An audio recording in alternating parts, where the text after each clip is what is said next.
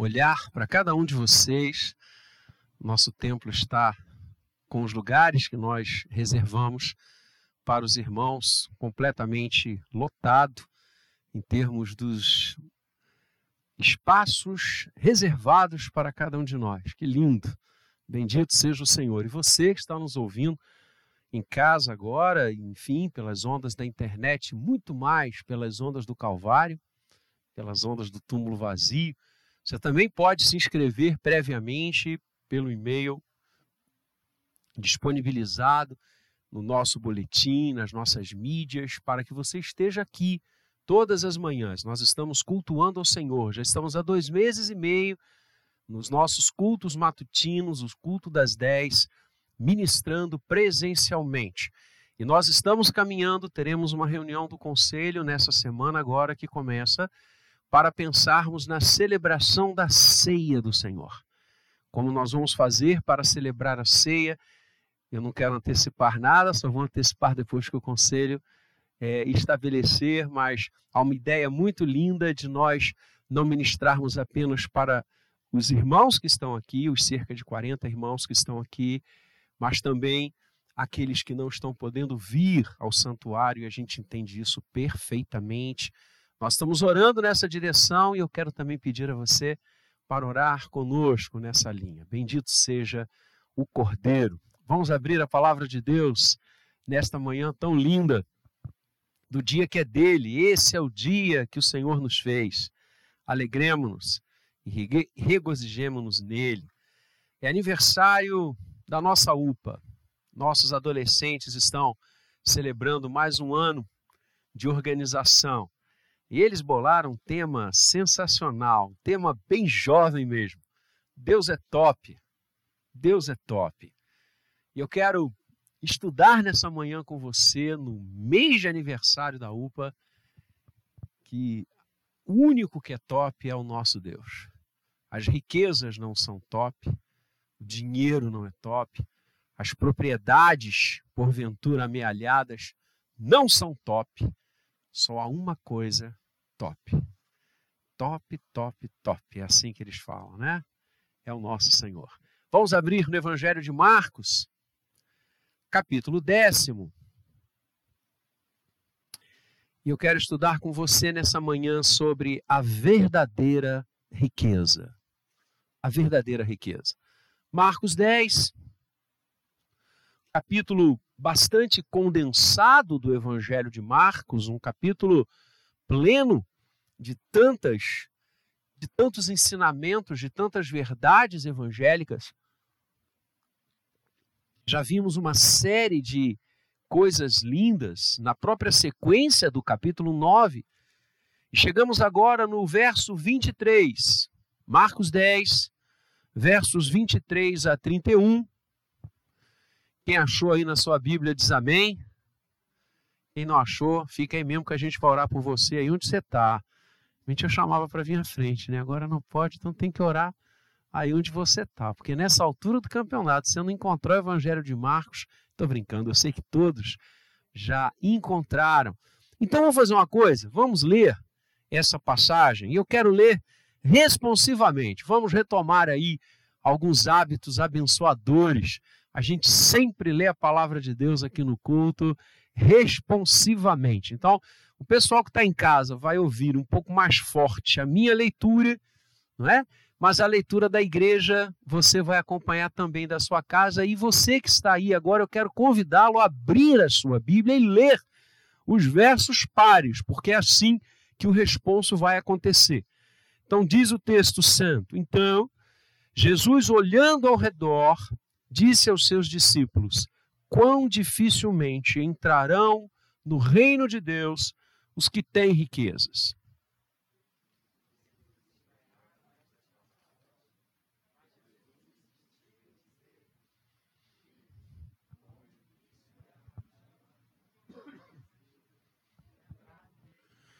É mais fácil passar um camelo pelo fundo de uma agulha do que entrar um rico no reino de Deus.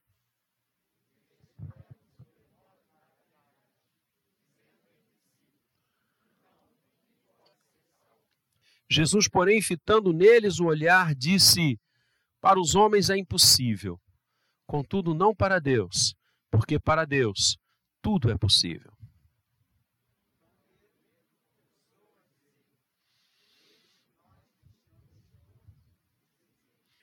Tornou Jesus, em verdade vos digo, que ninguém há que tenha deixado casa, ou irmãos, ou irmãs, ou mãe, ou pai, ou filhos, ou campos, por amor de mim e por amor do Evangelho,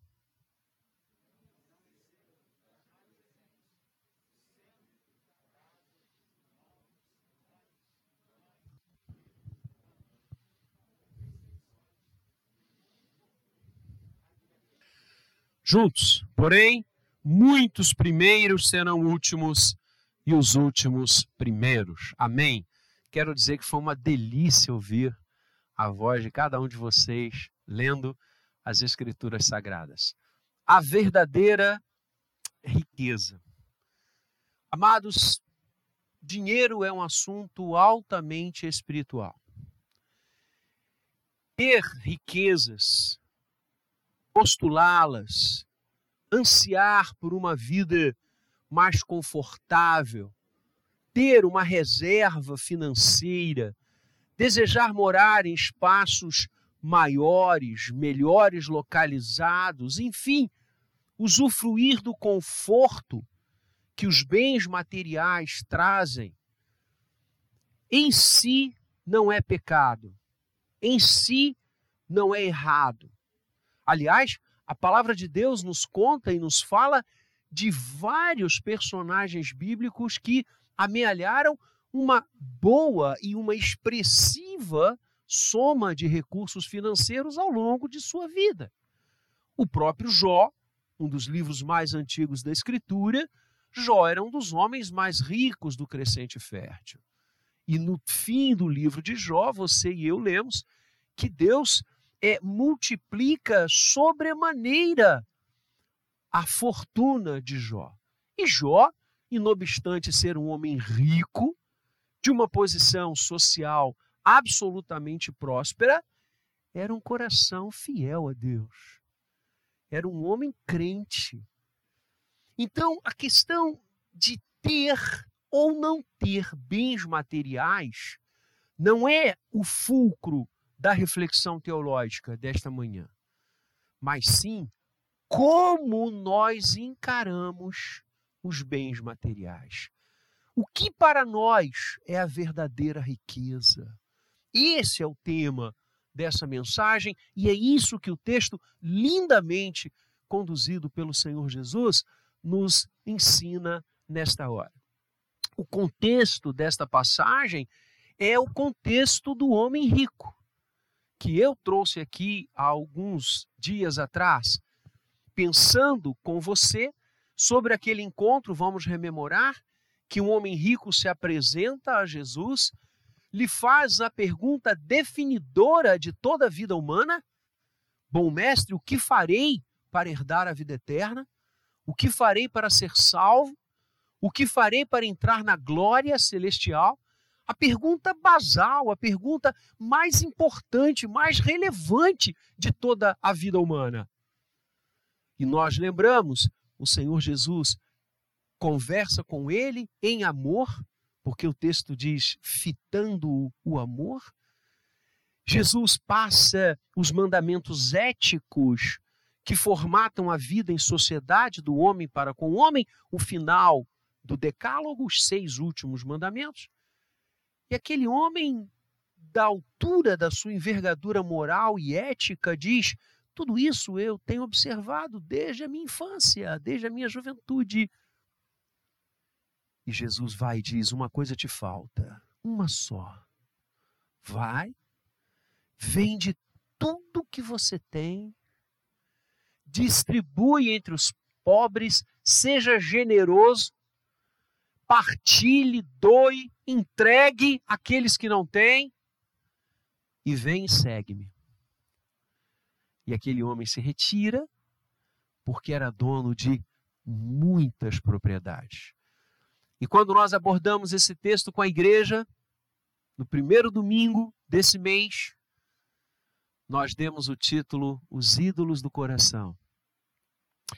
as riquezas que aquele homem possuía eram o seu Deus. Ela os dominava, ela o prendia, aquela riqueza o escravizava. Então, por mais que diante dos homens aquele homem fosse rico, diante de Deus ele não era. Porque há uma riqueza, essa sim, que é verdadeira e que Jesus o desafia a possuir. Vem e segue-me.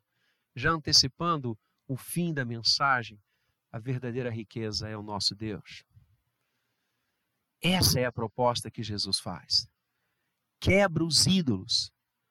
Não se apegue a coisas que vão e vêm. Não coloque o seu coração nas riquezas falsas. Coloque-o na verdadeira riqueza. Vem e segue-me. É esse o contexto dessa passagem. Então, Jesus olhando ao redor, aquele homem se afasta e Jesus, com tristeza, desabafa, dizendo quão dificilmente entrarão no reino de Deus os que têm riquezas. Quão dificilmente entrarão no reino aqueles que são dominados pela riqueza, aqueles que são escravizados pela riqueza. Queridos, o tema que nós estamos tratando nesta manhã é tão sensível a cada um de nós e a todos os seres humanos que a Bíblia fala intensamente sobre bens. Desde o Antigo Testamento, a palavra do Senhor fala de forma profusa sobre a relação nossa com os bens materiais, a relação nossa com as riquezas. Porque isso é um assunto altamente espiritual. Tão espiritual e tão definidor que passa a ser uma verdadeira tentação. Aqueles que não possuem desejam arduamente possuir riquezas, e aqueles que as têm não admitem viver sem e continuam a pautar a sua vida agora para guardar e para conservar, ou quem sabe mesmo ampliar ad eterno, as riquezas que possuem. Por isso, o apóstolo Paulo, em hora feliz na iluminação e na inspiração do Espírito Santo, vai nos dizer, escrevendo a sua primeira carta a Timóteo, capítulo 6, verso décimo, que o amor ao dinheiro é a raiz de todos os males. Então percebam, o dinheiro, os bens materiais em si não são o mal. A raiz de todos os males é o amor que nós colocamos nessas coisas. É o coração depositado nelas. E aí elas se transformam em riquezas falsas, em riquezas episódicas, em riquezas escravizadoras. É o caso daquele homem rico, escravo dos seus bens. Não conseguia viver sem eles, a ponto de, desafiado por aquele que ele busca, para perguntar: que farei para herdar a vida eterna? Ao ouvir a resposta, ele abandona, porque não conseguia se imaginar sem os bens que ao longo de sua vida com esforço, eu não tenho dúvida alguma, conseguira amealhar. Quantos de nós, aqui hoje, nesta manhã, não nos igualamos àquele homem rico? Quantos de nós não conseguem viver sem ídolos no coração, sem coisas que colocamos no lugar de Deus? Dinheiro, posição, popularidade, família, muitas vezes erradamente tratada, bens materiais, o conforto, a saúde, a juventude. Não conseguimos viver sem um leque dessas coisas, se não todas. E aí a fala é: quão difícil é para um homem que confia nessas coisas e que tem o coração nelas entrar no reino. Quão difícil é para os que confiam nas riquezas entrar no reino de Deus. É mais fácil passar um camelo pelo fundo de uma agulha do que entrar um rico no reino de Deus. O que o Senhor propõe para os discípulos naquela hora, e eu enxergo e percebo nessa fala do Senhor a tristeza que estava no seu coração de ver que, diante da sua proposta e do seu chamado ao discipulado, aquele homem rico se retirou. A proposta que Jesus faz é: quem é o seu Deus? Quem é o seu Deus? Os bens? Sua profissão? Seu trabalho? Sua riqueza? Quem é o seu Deus? Em quem você confia ou em que você confia? ou ele é o Senhor. O Senhor Jesus volta algumas vezes a essa temática e eu quero convidar você a ler comigo um texto que você tão bem conhece, no Sermão da Montanha, Mateus 6. Quando no verso 19 o Senhor toma esse tópico da verdadeira riqueza para dizer: Não acumuleis para vós outros tesouros sobre a terra, onde a traça e a ferrugem corroem, onde ladrões escavam e roubam, mas ajuntai para vós outros tesouros no céu, onde traça nem ferrugem corrói, onde ladrões não escavam nem roubam. E o Senhor arremata dizendo: porque onde está o teu tesouro, aí também estará o teu coração. É isso em quem nós confiamos. Em que nós confiamos. E se há uma coisa, irmãos, entre tantas outras, que essa pandemia veio aflorar, é que as coisas continuam coisas. Elas sempre serão coisas elas não são o nosso Deus. A enfermidade assola e quando ela vem, ela vem para todos, independentemente da sua classe social, da sua conta bancária, dos seus investimentos e da sua riqueza. Queridos, aonde está o nosso tesouro, aí estará também o nosso coração, em quem nós confiamos. Nas riquezas materiais ou nas riquezas espirituais. Não ajunteis tesouros na terra para que você vive. Qual é a finalidade da sua existência? Você e eu nos levantamos de manhã e pulamos da nossa cama para quê? Para amealhar dinheiro pelo trabalho que prestamos? É isso? A nossa vida é isso? Para que vivemos? Para somar cada vez mais valores ou propriedades para deixar para os nossos filhos. É para isso que nós vivemos, é essa a finalidade, o escopo do nosso caminhar. Foi para isso que Deus nos fez? Tenho certeza que não. É evidente que, como a própria palavra diz, digno é o trabalhador do seu salário. Estamos estimulando você, sim, a acordar cedo, a empenhar-se naquilo que você faz, mas não colocar o coração nisso. Esse é o ponto nevrálgico que Jesus está nos ensinando. Os bens são muito bons, eles são instrumentos, eles são canais de crescimento, de, de conforto, de paz. Muitas vezes, quantos eu conheço, ah, e agora então? Um chefe de família que não tem para onde ir de manhã cedo. Meu Senhor, isso é aviltante na dignidade humana. O trabalho é bênção de Deus, mas você não pode colocar o seu coração nas coisas que você consegue. E se você tiver que abrir mão dessas coisas, que eu abra. o nosso coração não pode estar nas riquezas. Por isso, Jesus diz: quão difícil, ou mesmo impossível, que aquele que confia nas riquezas entre no reino. Por quê? Porque as riquezas, elas escravizam. Elas tornam as pessoas dependentes.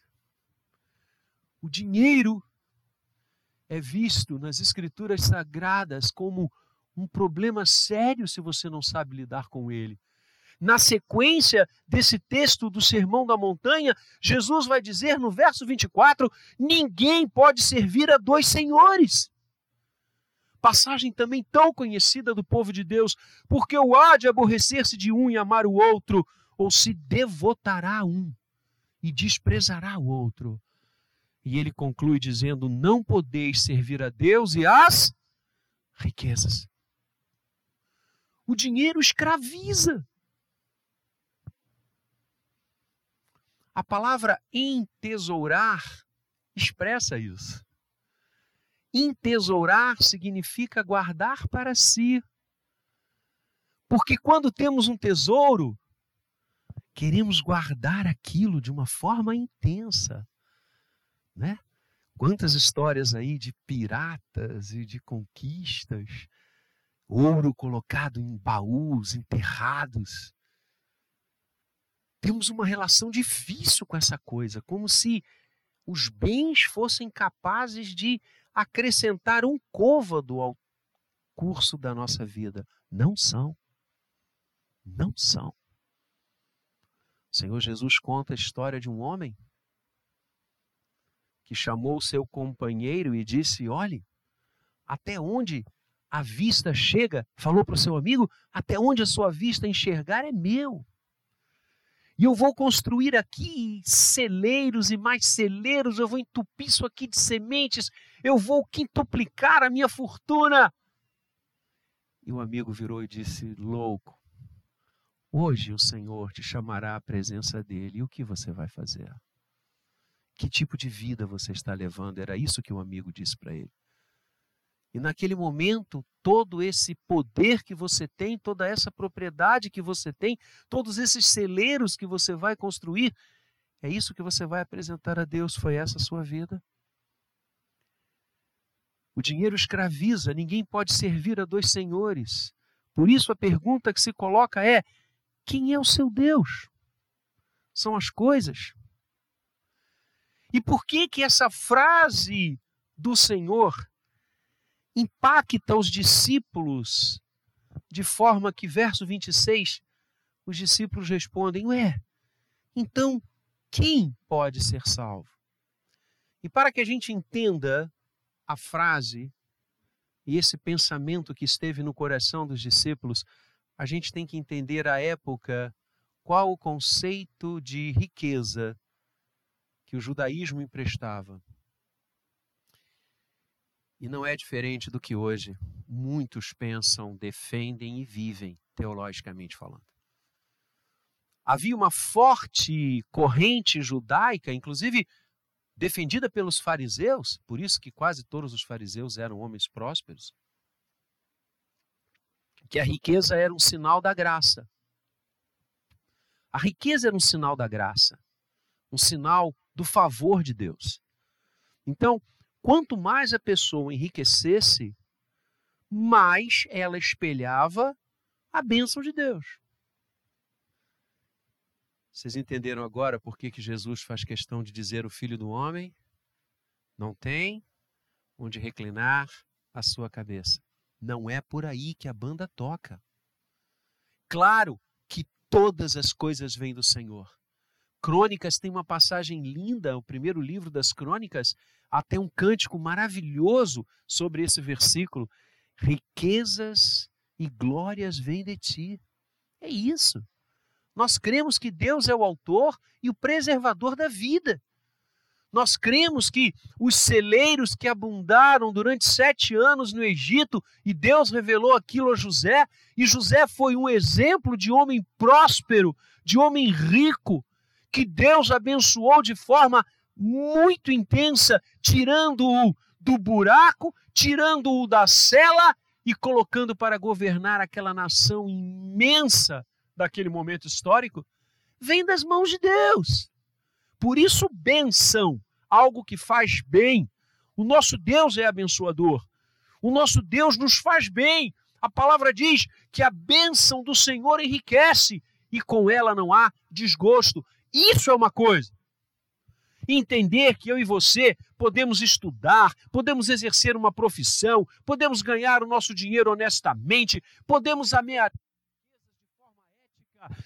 Isto é bênção do Senhor, não tenha dúvida. Mas o problema é quando eu e você desejamos reduzir a bênção de Deus a isso. E esse era o conceito teológico da época e é o conceito teológico de hoje. Ou eu estou falando alguma insandice aqui? Há mesmo uma linha definida como teologia da prosperidade. Vejam que loucura. Ficou no lugar da teologia da cruz. Onde o sinal de que alguém vive com Deus é ser rico. Mas que história é essa? De onde isso brota? Que conceito deturpado é esse? Mas isso era tão corrente à época e é tão corrente hoje que com certeza alguns ao ouvirem a mensagem que eu estou trazendo hoje vão dizer: "Ih, o reverendo tá tá tá lá no passado, isso já mudou". Não mudou não. A palavra do Senhor continua a mesma. As riquezas vêm do Senhor, mas nós não podemos amá-las mais do que o Senhor. Por isso os discípulos disseram: "É, peraí, se um rico não entra no céu direto por causa das suas riquezas, quem é que pode? E aí o Senhor Jesus fala algo maravilhoso, irmãos, e ele agora entra no cerne do texto. Porque Jesus diz: para os homens realmente é impossível salvar. Não são as riquezas que salvam, não é a ética que salva. Para os homens é impossível. Rico, pobre, milionário, miserável, habitante de rua ou presidente de nações, ninguém pode ser salvo por si, pelos seus esforços, ou comprando alguma coisa de Deus. Ou seja, as minhas riquezas não me levam para o céu e a minha miséria não me leva para o céu. Não é também porque o homem é miserável que ele vai ter direito à graça da glória eterna. E não é porque ele é rico que ele terá direito à graça da glória eterna. É impossível aos homens se salvarem. Para que os homens se salvem, eles precisam ter a verdadeira riqueza. E aí Jesus tranquiliza os corações deles e os nossos, dizendo: Mas para Deus não é impossível. Se a salvação é impossível ao homem, e é, seja ele quem for, para Deus não. Porque Deus amou o mundo de tal maneira que deu seu Filho unigênito, para que todo aquele que nele crê não pereça, mas tenha vida eterna. A redenção, portanto, passa a ser agora, como sempre foi, a relação de confiança absoluta, total e dependente de Deus. Somos salvos em Cristo Vem e segue-me. Ele é a verdadeira riqueza. Ele é quem nos redime. O que farei para ser salvo? Crê em Jesus. Confessa com os teus lábios que Ele é o Senhor e no teu coração creia que Ele ressuscitou dentre os mortos e serás salvo. Não coloque a sua esperança, a sua vida, a sua dependência em coisas. Isso é transitório. Como Jesus disse, a, a, a, corrói, vai embora, o ladrão leva. As coisas são transitórias. Coloque a vida naquele que é permanente. Vem e segue-me. E os discípulos, quando Jesus diz isso, eles falam, mas nós fizemos isso. Nós tudo deixamos e te seguimos. E aí é o contraponto ao homem rico que se afastou. Os discípulos ficaram. Os discípulos largaram as suas redes. Os discípulos deixaram os seus negócios do dia a dia para seguir a Jesus. E o Senhor diz: Olha, ninguém há que tenha deixado casa, irmãos, irmãs ou mãe, pai, filhos, campos, por amor de mim e por amor do Evangelho. Portanto, vejam novamente a centralidade da pessoa de Jesus. Abriram mão, não para ficarem mais ricos, não para ficarem mais poderosos, não para fazerem um investimento para a eternidade, mas abriram mão por amor de mim. Isso é que caracteriza o discípulo. O discípulo segue o seu mestre porque o ama. Nós seguimos a Jesus porque o amamos. Não é por aquilo que ele nos dá. Ah, eu estou na igreja porque eu ouvi que se eu for crente, minha vida toda vai se acertar. Eu não vou mais ficar devendo, eu não vou mais ficar doente. Por isso eu estou aqui. Eu já experimentei coisas assim. Me lembro de uma vez eu pastoreava uma igreja aqui no Rio de Janeiro, foi muito interessante. E a secretária tocou o interfone e disse: Reverendo, tem uma jovem senhora que quer conversar com o senhor. Eu falei: Pois não. E ela entrou no meu gabinete, sentou-se à minha frente e disse: Pastor, eu quero ser batizada. E eu falei: Poxa, que grande notícia! Louvado seja Deus. E você está frequentando a igreja já há algum tempo? Porque a igreja era muito grande, não dava para conhecer todas as pessoas. Pelo menos a mim ainda não dava, eu estava chegando. E ela disse: Não, pastor, na verdade eu entrei aqui hoje pela primeira vez. Eu estava passando aqui em frente, vi a igreja, vi a porta aberta, entrei. Aí eu falei: Ok, você está frequentando então alguma igreja já há algum tempo? Você ouviu do evangelho? Não, pastor, nada disso. Olha, eu vou direto ao assunto. Eu quero ser batizada porque me disseram que o dia que eu for batizado, batizada, tudo vai dar certo na minha vida. Esse é o conceito que muita gente tem. Por isso que há irmãos que quando adoecem dizem: "Por que Deus deixou isso acontecer comigo?" Porque você é gente, gente adoece. Não é verdade, doutores? Não é poste. Por isso que há pessoas que quando perdem o seu trabalho, dizem: por que o Senhor fez isso? Eu não piso mais na igreja. Porque eu estou lá e ele deixou que eu perdesse o meu trabalho. Queridos, ganhar e perder postos de trabalho é do dia a dia. Então você acha que o amor de Deus se resume a isso? Verdadeiramente você acha isso? O filho do homem não tem onde reclinar a sua cabeça. Falar em sofrimento e dores perto de Jesus é covardia. Calvino era um homem tão doente que as pessoas diziam ele não vai chegar no mês que vem. E Calvino foi um dos maiores gênios da igreja. E eu poderia declinar aqui dezenas e dezenas de homens e mulheres de Deus que tiveram uma saúde precária. Você acha que a bênção de Deus está nisso? Então os atletas olímpicos estão todos na glória celestial. É esse o tema? Você acha que a riqueza é que é o padrão da bênção de Deus sobre a sua vida? Ao longo da minha vida eu conheci homens e mulheres ricos que eu não trocaria um minuto da minha vida com a deles. Homens e mulheres riquíssimos, desestruturados, angustiados, oprimidos. Cara, não é isso. Presta atenção. Se você confia nas riquezas que você tem, se você confia nas coisas que você tem, o céu está longe. Porque o seu coração vai estar nisso e o texto fala é exatamente daquele que é top. Não, o dinheiro não é top, o dinheiro vai e vem empresas imensas no passado, homens riquíssimos, que hoje, aonde estão? Impérios que se levantaram e acabaram. Aonde estão? Aonde está a glória deles? Mas olhe para o Calvário. A glória não passa. Olhe para o túmulo vazio. A glória não passa. E o Senhor diz: aqueles que abriram mão de tudo, Aqueles que disseram: Eu não preciso de nada para viver a não ser o Senhor. Aqueles que disseram: O alvo da minha vida não é ganhar dinheiro. O dinheiro é um instrumento que Deus me dá para abençoar pessoas, para fazer coisas. A minha vida não está nisso.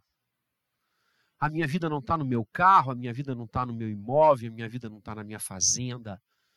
A minha vida está no Senhor. Eu abri mão de tudo isso por amor de Cristo, por amor do Evangelho. E Jesus diz: a recompensa não será na glória apenas, a recompensa já começa aqui.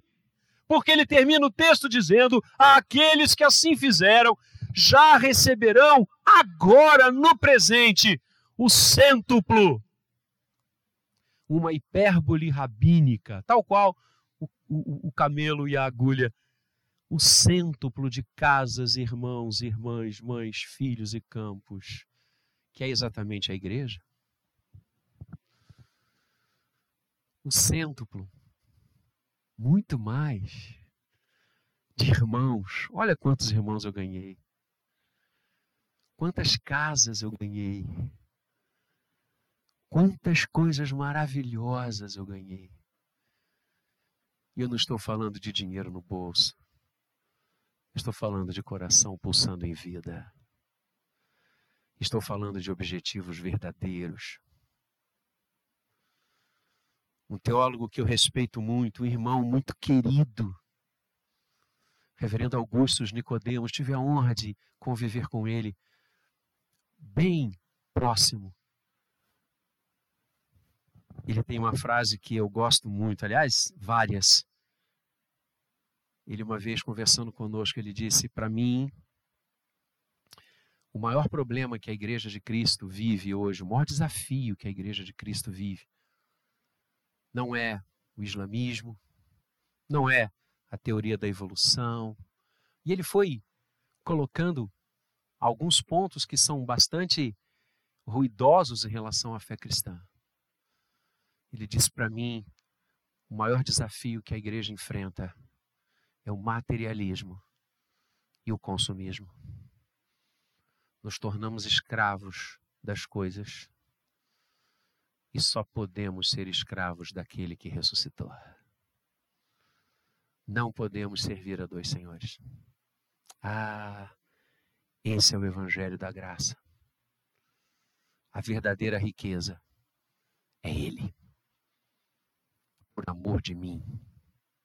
Aí o rico vai para o céu, o pobre vai para o céu, o miserável vai para o céu e o milionário vai para o céu. Não por possuírem ou despossuírem coisas, mas porque estão com sua vida olhando firmemente para o Autor e Consumador da fé, Cristo Jesus. Vem e segue-me por amor de mim. Eu oro nessa manhã para que a minha vida e a sua vida estejam com as riquezas corretas. Uns confiam em carros e cavalos, nós confiamos no nome do Senhor. Eles tropeçam e caem, nós nos levantamos e nos colocamos de pé. E eu queria ler com você nessa manhã, fechando esse momento de culto, falando da verdadeira riqueza, na síntese linda que o profeta faz do que é concreto, do que é verdadeiro e do que é efetivo. Jeremias, capítulo 9, versos 23 e 24. Jeremias 9, 23 e 24. Lembra? Desafio do discipulado feito, um homem rico se afasta porque não conseguia viver sem aquilo que ele achava que eram as suas riquezas, a glória da sua vida e do seu legado. E Jesus diz: Olha, como é difícil para alguém, como é impossível para alguém que confia nas suas riquezas, entrar no reino, que tem que ser por amor de mim. Eu fiz essa obra Eu vou à cruz, que é o que ele vai dizer na sequência desse texto, para salvar. Impossível aos homens, possível a Deus apenas. E o profeta Jeremias diz: Assim diz o Senhor. Não se glorie o sábio na sua sabedoria, não se glorie o forte na sua força, não se glorie o rico nas suas riquezas. Agora, mais o que se gloriar, glorie-se nisso, em me conhecer e saber que eu sou o Senhor e faço misericórdia, juízo e justiça na terra. A verdadeira riqueza está aqui, nos gloriarmos no Senhor, por amor de mim e do Evangelho. Aqui está. Nossa glória não está no que temos de bens materiais. Nossa glória não está na nossa força. Nossa glória não está na nossa inteligência. A nossa glória está naquele que foi à cruz, morreu por nós e ressuscitou por nós. Ele é a nossa glória. E por ele a gente abre mão de qualquer coisa desse mundo porque com ele ganharemos, não já agora, como já o ganhamos, com perseguições, é fato, como ele próprio diz, mas também aquele dia venturoso em que ele há de nos receber. E nós ouviremos aquela voz que diz: servo bom e fiel, passa para o gozo eterno do teu Senhor, e não haverá mais fim. Bendito seja o nome daquele a quem amamos, o nome daquele por quem deixamos tudo e deixaremos tudo, se necessário for, sempre para segui-lo, para amá-lo, porque a nossa segurança não está em coisas, nas falsas riquezas, mas na verdadeira riqueza, naquele que era, que é e que há de vir daquele que é top, como os nossos adolescentes tão bem definiram. Deus abençoe a sua vida, em nome de Jesus. Amém.